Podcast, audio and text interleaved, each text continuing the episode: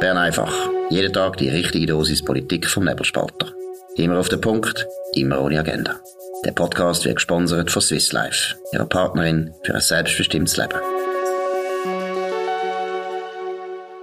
Das ist die Ausgabe vom 24. Mai 2022. Dominik Feusi und Markus Soms. WEF ist immer noch im Gang. Bundesräte sind immer noch dort. Und der Ignazio Cassis hat anscheinend sein, äh, wie soll man sagen, Kollege kann man nicht sagen, sondern der EU-Kommissar Sefcovic, der zuständig ist für die Schweiz, nicht wollen treffen. Was ist da dran, Dominik Feusi?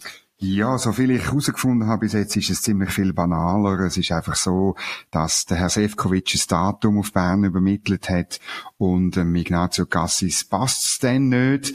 Ähm, noch nicht ganz verifiziert ist, dass äh, offenbar genau dann, wenn er hat wollen, reden mit ihm, äh, der Bundesrat eine EU, eine Europaklausur durchführt. Und wir sind ja eigentlich froh, dass der Herr Sefcovic nicht an der Europaklausur vom Bundesrat teilnimmt. Genau, wobei, den könnte man ja noch einladen, das würde gewissen Leuten wahrscheinlich sogar noch einfallen.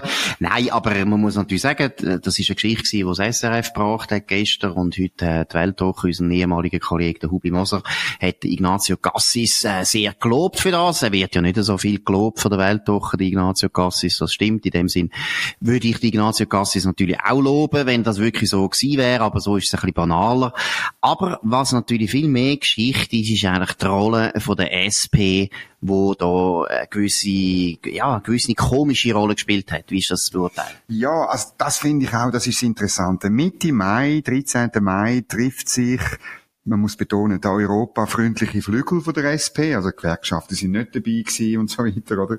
Trifft sich äh, in Brüssel mit ähm, Herr Sefcovic und bespricht mit ihm über die Schweiz und das zu einem Zeitpunkt, wo Brüssel sehr einen unfreundlichen Brief ähm, auf Bern geschickt hat, gerade eine Woche später, mit einem Fragebogen, wo, wo knallharte Frage drin steht und wo drin dass Brüssel nichts anderes will, als beim Rahmenabkommen der Bundesrat schon abgelehnt hat. Man trifft sich also mit ihm und dann am Schluss sagt man, ja, Erik Nussbaumer in der Aargauer Zeitung, der Herr Sefcovic ist zu einem Gespräch bereit, oder?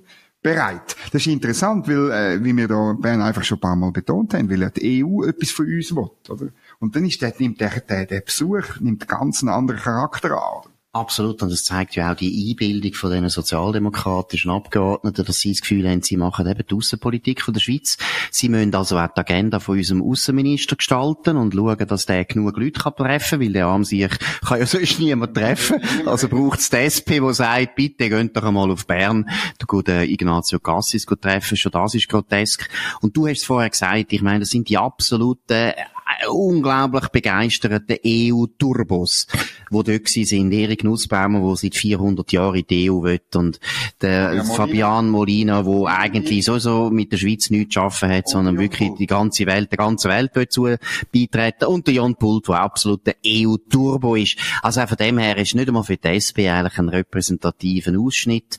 Aber eben, ich würde auch sagen, es geht nicht, und wir haben es ja schon kritisiert, dass eine Partei im Prinzip dort die Außenpolitik übernimmt, die Agenda von einem Bundesrat anfängt zu gestalten, das geht gar nicht.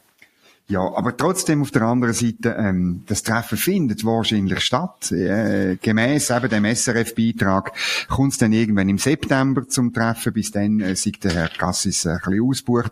Ja, und vor allem vom Vorgehen her, zuerst muss ja der, der Brief noch beantwortet werden, der Fragebogen beantwortet werden mit diesen zehn Fragen, wo eigentlich mindestens in sechs von zehn Fragen äh, der Bundesrat muss Nein sagen und ob es denn wirklich noch Sinn macht, sich mit dem Herrn Sefcovic zu treffen, sei dahingestellt. Der Witz ist einfach in der internationalen Diplomatie, man trifft sich in der Regel ja auch dann, wenn es keinen Sinn macht. Gut, und dann müssen wir gleich noch etwas anderes kritisieren am Ignazio Cassis. Er hat ja jetzt einen neuen Begriff prägt, was Neutralität betrifft. Was ist da der neueste Begriff, Dominik? Ja, er hat einen Auftritt gehabt am WEF. Ich glaube, das ist der, der Eröffnungsansprache gewesen, wo traditionell ja der Bundespräsident haltet. Und er hat dort von der kooperativen Neutralität äh, geredet. Ähm, und ja, das ist ein weiterer Begriff. Wir haben in der, in der Geschichte immer schon wieder so einen Begriff gehabt, Adjektiv vor oder nach der Neutralität. Also ich erinnere mich an aktive Neutralität, Galmire. Und glaube, vorher hat es mal ein Weile man von differenzierter oder differenzieller. Differenzielle, ja. Genau, genau, Neutralität geht. Und ich meine, ich, ich habe das Gefühl gehabt, wenn man so Adjektiv braucht, dann geht es ja immer darum, den anderen Begriff irgendwie zu verwischen. Es geht immer um das. Es geht nie darum, zu präzisieren, was man meint, sondern man tut immer Möglichkeiten, pragmatische Optionen aufmachen. Also ich finde, du hast völlig recht, oder? Differenzielle Neutralität ist ein Begriff aus den 20er Jahren, wo man erfunden hat, um im Prinzip den Beitritt zum Völkerbund, wo man damals vollzogen hat, irgendwo zu erklären, zu rechtfertigen, weil man natürlich gewusst hat, die Neutralität wird zumindest belastet, weil im Völkerbund hat es ein Massnahmenregime gehabt, ein Sanktionsregime, dass wenn ein, Staat eben einen Krieg würde führen, dann würde der Völkerbund das sanktionieren mit Sanktionen. Und das ist etwas Neues für die Schweiz. Das hat die Schweiz eigentlich nicht machen. Und dann ist man ja auch in den 30er Jahren in eine schwierige Situation gekommen, wo der Mussolini, der Diktator von Italien, Äthiopien überfallen hat und dann hat die Schweiz müssen an den äh, Sanktionen mitmachen. Da hat einen unglaublichen Schock ausgelöst da im Land und dann ist man eben zurückgekehrt zu der wirklich absoluten Neutralität. Und ich muss ehrlich sagen, Ignazio Cassis muss man ganz, ganz stark den Rat geben, hören Sie auf, Neutralität irgendwie qualifizieren, irgendwie beschreiben, irgendwie äh, mit einem Adjektiv belegen, weil es genau das macht, was der Dominik sagt. Es tut eigentlich immer darauf hinweisen, dass man mit der Neutralität das Problem hat. Dass man sie eigentlich nicht mehr so richtig will. Man will sie so ein bisschen eben differenzieren. Das sind ja meistens Fremdwörter. Das ist auch immer Zufall, kein Zufall. Fremdwörter bringt man immer dann, wenn man etwas will verweddeln, verstecken und so weiter. Nein, Neutralität soll so sein, wie sie ist in der Schweiz. Und ich sage es noch einmal, wir haben Neutralität ganz sicher geritzt mit diesen Sanktionen, aber wir haben keine andere Wahl gehabt. Und das ist eine ganz andere Position, als wenn man sagt, nein, nein, das ist immer noch neutral, nein, nein, ist kein Problem, das ist eben kooperative Neutralität. Das ist meiner Meinung nach ein bisschen eine windige Rechtfertigung. Du würdest also sagen, muss wenn schon einen Begriff dann irgendwie die wahllose oder die, die, die, die kopflose äh, Neutralität, wenn, wenn man es richtig beschreiben Pragmatisch vielleicht, pragmatisch, oder? Ich meine, das hast du auch schon betont und, und das weiss man aus der Geschichte auch aus diesen Werk von Bonjour, oder, ähm, dass, dass wir Neutralität haben wir immer pragmatisch ausgelebt, aber wir haben immer von einer absoluten, bewaffneten, grossartigen Neutralität geredet. Auch das ist typisch in der Außenpolitik, das ist nicht verwerflich, sondern man hat immer, man man hat immer beides ein bisschen gemacht. Man hat bei gewissen Detailfragen, hat man dann irgendeinen Attentäter auf den Gustloff, hat man den ausgeliefert oder hat man ihn nicht und so weiter, um nur eine Geschichte in Erinnerung zu rufen. Nein, man hat es eben so gemacht, wie es in den jeweiligen äh, Zuständen richtig war. ich nehme jetzt wieder einen Begriff aus, aus, äh, äh, aus, aus der Moral, aus der Moraltheologie, oder man hat eine Kasuistik betrieben. Also man hat im Kasu, im jeweiligen Fall, hat man gesagt, wie ist es echt richtig ethisch neutral zu handeln. Also eigentlich katholische Neutralität genau. hat man gelebt gut. und das ist sehr typisch. Auch der Cassis weiss ja das als gutgläubiger Katholik, wie das läuft, dass man nämlich irgendwelche Prinzipien aufstellt und dann die nie haltet und am Schluss geht man beichten. So macht man das in der römisch-katholischen Kirche. Nein, aber das ist wirklich so, und ich, der Bonjour sagt das einmal an einer Stelle ganz eindeutig, dass die Schweiz immer es vermieden hat, Neutralität klar zu definieren. Weil genau umso mehr, dass man über Neutralität redet, umso mehr hängt man sich auf. Man sollte nicht so viel über Neutralität reden, sondern einfach neutral sein, praktisch immer. Und dann gibt es so Abweichungen, die man muss machen, wie es halt auch noch Grossmächte gibt auf der Welt. Und gewissen Grossmächten muss man einfach ab und zu nachgehen, wie die gleichen Grossmächte, die helfen einem in anderen Situationen. Ich erinnere daran, COCOM-Liste, da ist es darum gegangen, dass die Amerikaner in den 50er Jahren alle westlichen Länder dazu gezwungen haben, einen Wirtschaftsboykott zu machen gegen die Sowjetunion, was Hightech-Güter äh, betrifft. Und da hat die Schweiz auch mitgemacht. Das ist massiv. Das ist völlig gegen die Neutralität gewesen. Aber da ist niemand gekommen und hat gesagt, ja, wir machen jetzt kooperative Neutralität oder aktive. Nein, man hat es einfach verschwiegen. Man hat sich durch durchgewurstelt. Das ist der Schweizer Weg. Und das ist vielleicht die Wurstelneutralität. Das wäre vielleicht der bessere Begriff. So, jetzt gehen wir zurück zum Cedric Wermuth, dem armen Siech, weil der kann bald nicht mehr im Nationalrat sein, wenn es nach der Aargauer SP geht. Um was geht's da, Dominik? Ja, es ist eben ein bisschen eine theoretische Geschichte, wo der offenbar gestern das Regionaljournal Aargau Solothurn gebracht hat. Heute zieht der Blick nachher. Es gibt eine Amtszeitbeschränkung bei der Aargauer SP. Ich finde grundsätzlich Amtszeitbeschränkungen gut, also insbesondere der FDP in Zürich und Bern bräuchte das, aber jetzt reden wir von der SP. Die kann man, ähm, die gilt nach zwölf Jahren, kann man eigentlich nicht mehr antreten, die Delegiertenversammlung gibt es okay mit einem Zweidrittel mehr. Das hat der SP in einigen Kantonen, ich glaube auch in Zürich, auch in Basel-Stadt ist mir das bekannt. Ähm, und äh, ja, aber ehrlich gesagt, es zweifelt eigentlich niemand daran, dass man es ähm, ähm, äh, Herr Wermuth erlaubt, nochmal anzutreten, weil er ist ein Aushängeschild, er ist Präsident. Das wäre ein bisschen absurd, wenn er als Präsident von der SP in Wahlkampf würde gehen 2023 und nicht Kandidat wäre. Gut, aber was natürlich schon eindeutig ist, es tut ihn gleich unter Druck setzen. Er kann jetzt sicher nochmal einmal antreten.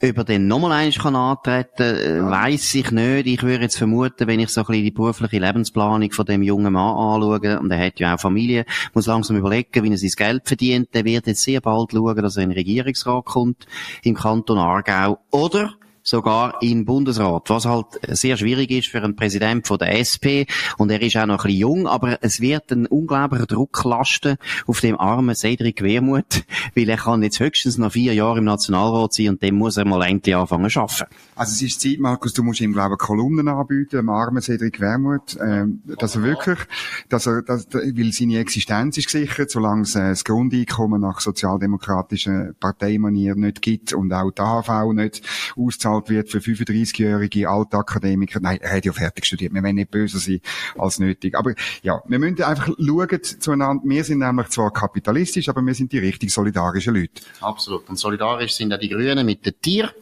Nämlich im Kanton Genf. Das ist wirklich speziell haben die Grünen eine neue Regel erfunden für ihre Politiker. Um was geht's, Dominik?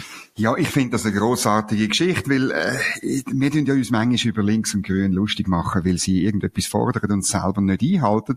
Bei den Grünen in Genf ist jetzt das anders. Nämlich die grünen Politiker, sie müssen, wenn sie gewählt werden in ein Amt oder in, also in Grosser Rat oder in Staatsrat, dann dürfen sie kein Fleisch mehr essen. Das, zudem müssen sie sich verpflichten aufgrund von einer Charta, die man abgemacht hat und wo gilt. Also ich glaube, das ist einzigartig. Es gibt wahrscheinlich auf keinem, äh, auf keinem, in keinem Land auf der ganzen Welt, dass man äh, solche strenge äh, Speisvorschriften hat. Ich kann mir vorstellen, muslimische Politiker in äh, Saudi-Arabien dürfen kein Wein trinken. Das ist auch so, das könnte man vielleicht bei Genf auch noch anfangen, weil in Genf der, der, der Wein ist zwar, der Wein ist zwar sau gut, aber den können sie ja exportieren. Sie müssen den nicht selber trinken, da würden wir ja auch noch etwas davon haben. Nein, ich meine, das ist schon ganz etwas Unglaubliches. Ich glaube, eben, wie gesagt, man muss jetzt mal anschauen, gibt es noch andere westliche demokratische Länder, wo so stark ins Privatleben, und es ist Ernährung, glaube ich, schon relativ intim, so stark eingreifen. Ich würde auch sagen, der richtige Body Mass Index wäre vielleicht das Nächste, was auch noch könnten vorschreiben dann finde ich auch, man sollte ja vorschreiben, wie viel Mal, dass sie mit dem Velo fahren. Das ist klar. Fliegen kommt sowieso nicht in Frage. Autofahren sollten sie verbieten. Ich finde auch Heizen sie sollten eigentlich auch bei der Heizung einfach 15 Grad sollte lange für ihren grünen Politiker. Also ich könnte mir ziemlich viele Vorschriften vorstellen, wo ich eigentlich finde, wären absolut gerechtfertigt, weil ja die Grünen ein Parteiprogramm haben, wo sie ja sehr viel von diesen Vorschriften uns allen wollen überbürden. Also über etwas hat man an dieser Versammlung von der Grünen Genf auch noch abgestimmt, nämlich über den Alkoholkonsum. Also das ist wirklich, es wäre auch vorgesehen gewesen, dass das verboten wird. Und dann, und das macht ja die Romans, die Romans sind mir ja sympathisch. Also das, der Antrag ist mit 67 Nein bei 18 Ja und 21 Enthaltungen doch deutlich abgelehnt worden. Drum toll, auch die grünen Politiker, auch wenn sie gewählt werden, sie dürfen weiterhin saufen aber kein Fleisch essen und das macht es natürlich schon halb so lustig. Gut, das ist Bern einfach von dem 24. Mai 2022 mit dem Dominik Feusi und dem Markus Somm. Wir wünschen einen schönen Abend. Wir können uns abonnieren auf nebelspalter.ch oder auf Spotify oder auf Apple Podcast und so weiter. Tönt uns weiterempfehlen, tönt uns vor allem bewerten mit sehr vielen Sternen. Wir kommen wieder morgen am gleichen Zeit und mit auf dem gleichen Kanal. Wir wünschen einen schönen Abend.